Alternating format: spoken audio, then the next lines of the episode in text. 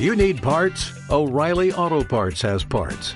Need them fast? We've got fast. No matter what you need, we have thousands of professional parts people doing their part to make sure you have it. Product availability. Just one part that makes O'Reilly stand apart. The professional parts people. oh, oh, oh O'Reilly Auto Parts.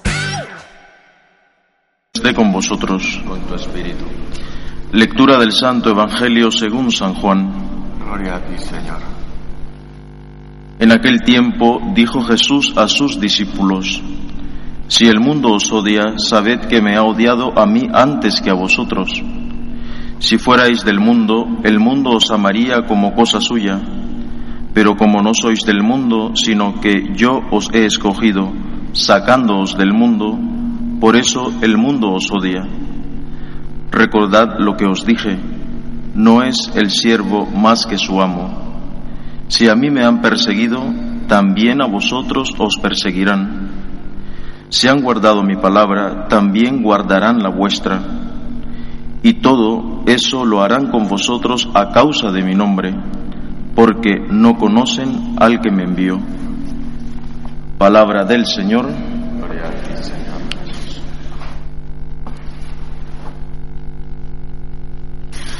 Escuchábamos en la primera lectura la importancia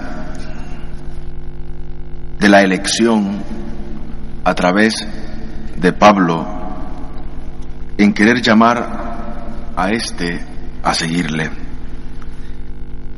Y creo que una de las cosas que debiéramos de sentir la alegría de expresar esa alegría concreta en nuestra vida es primero sentirnos elegidos. Elegidos para, llevar, para anunciar y sobre todo para denunciar las injusticias. En la primera lectura nos decía que se iba comunicando en las diferentes comunidades de lo que se hacía en la iglesia en Jerusalén. La importancia de sentirnos elegidos y lo fundamentalmente vivir la eclesialidad. Anunciando y comunicando a las distintas comunidades lo que de Roma, perdón, lo que de Jerusalén recibían. Y esta importancia, sobre todo cuando sabemos y somos felices y vivimos contentos porque nos sentimos elegidos por Dios para una obra concreta dentro de la iglesia, nosotros nos volvemos anunciadores, nos volvemos comunicadores de una verdad por la cual tenemos que defender. Hemos sido iluminados con la resurrección de Jesucristo.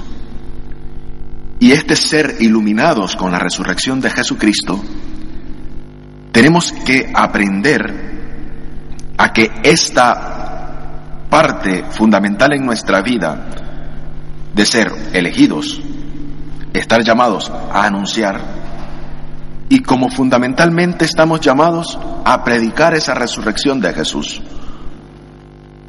porque nos hemos llevado la alegría de saber que no anunciamos a un Jesús muerto, sino a un Jesús que está vivo y resucitado. Si hacemos un análisis del mundo, nos encontraremos distintas dificultades, guerras, hambres, sequías, en la parte humana, injusticias, persecuciones, muertes. ¿Qué es lo que vemos en ese análisis profundo de ese mundo donde hemos sido sacados, dice el Evangelio? Vosotros estáis en el mundo, pero no sois del mundo. Y si nos basamos principalmente en nuestra sociedad, en lo que vemos, en el día a día, corrupción, Nuestros dirigentes atacan a la iglesia porque saben que tienen un adecto más y van por la iglesia. Personas, evidentemente, que niegan la vida que ningún niño que es abortado es persona. Eso es lo que vemos.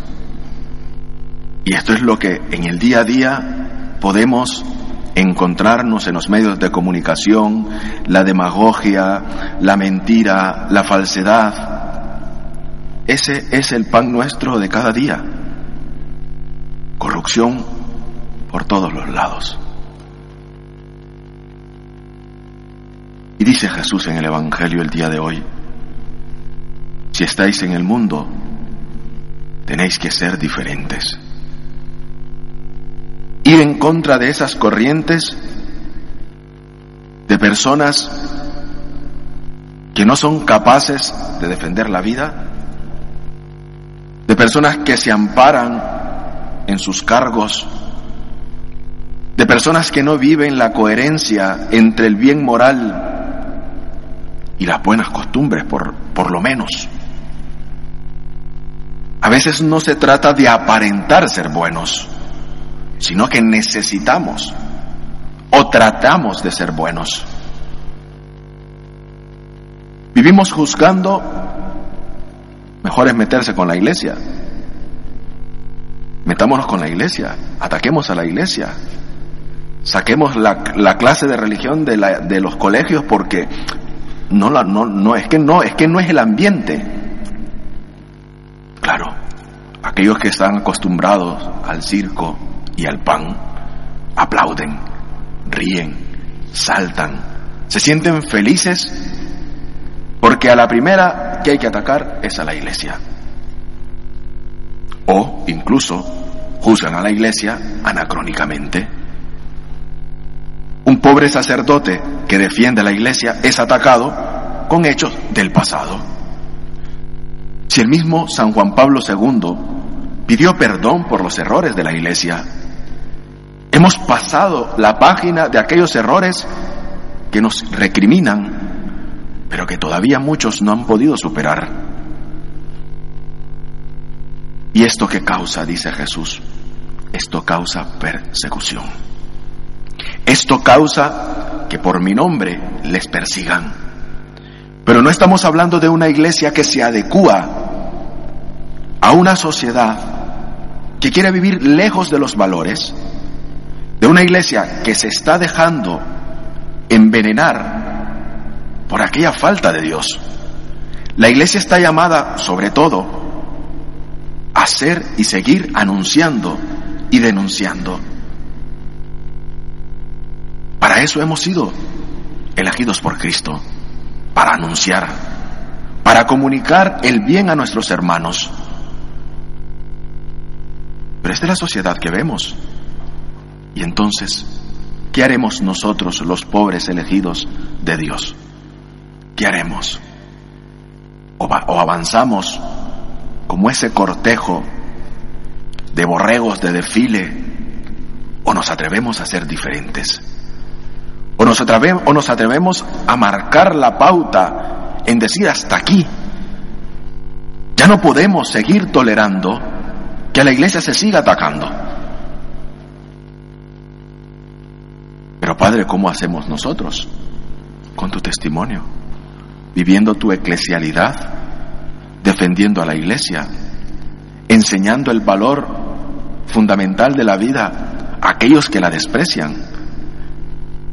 No se trata de tomar las armas e ir en contra, sino de la coherencia de la fe de la cual estamos llamados a vivir. Porque cuando seamos incómodos para esta sociedad, ya no para el mundo, para la sociedad que vivimos, nos van a querer sacar causa de persecuciones, con injurias, con calumnias. ¿Y cuál es nuestra postura? ¿Qué tenemos que hacer nosotros los cristianos? Señor, ilumínanos. Discernir entre esos lobos vestidos de oveja. Discernir y pedir al Señor el discernimiento de que se acabe todo aquello que atenta contra nuestra fe, que no nos dejan vivir. Porque el cristiano anda por ahí metiéndose en la clase política, si ya sabemos que son más corruptos de lo que puede haber. Más no se puede pedir. No, pero queremos taparlo. No es que no es así, es que ya lo hemos hecho, pero estamos trabajando. ¿A quién engañan? La iglesia anuncia la verdad y como anuncia la verdad hay que quitarla del medio. Pero tenemos que recordar lo que el mismo Jesús nos dice en el Evangelio el día de hoy. Hemos sido sacados del mundo y tenemos que vivir de acuerdo a aquel que nos ha sacado de este mundo y ser coherentes. Y que estamos llamados a vivir inmersos en tantas dificultades, en tantos problemas, en tantos vaivenes de la vida, pero que estamos llamados a ser diferentes. A sentir esa dicha, como le decía al inicio, de sentirnos felices porque somos elegidos por Cristo para anunciar y comunicar a nuestros hermanos la verdad y la autenticidad del Evangelio. Y no, no dejarnos engañar por mentiras, por falsedades, por falacias. Sobre todo, para que en el medio del mundo seamos esa luz que alumbre aquel que está en la oscuridad. Para que aprendamos a dar el sentido a nuestra sociedad de aquellos que viven de espalda a Dios porque hemos sido iluminados en la resurrección de Jesús. Y no nos podemos quedar de brazos cruzados. No. Porque ante tantas dificultades que se nos presentan, si comenzamos a hacer lista de los problemas que hay en nuestra sociedad y en el mundo, no terminaríamos.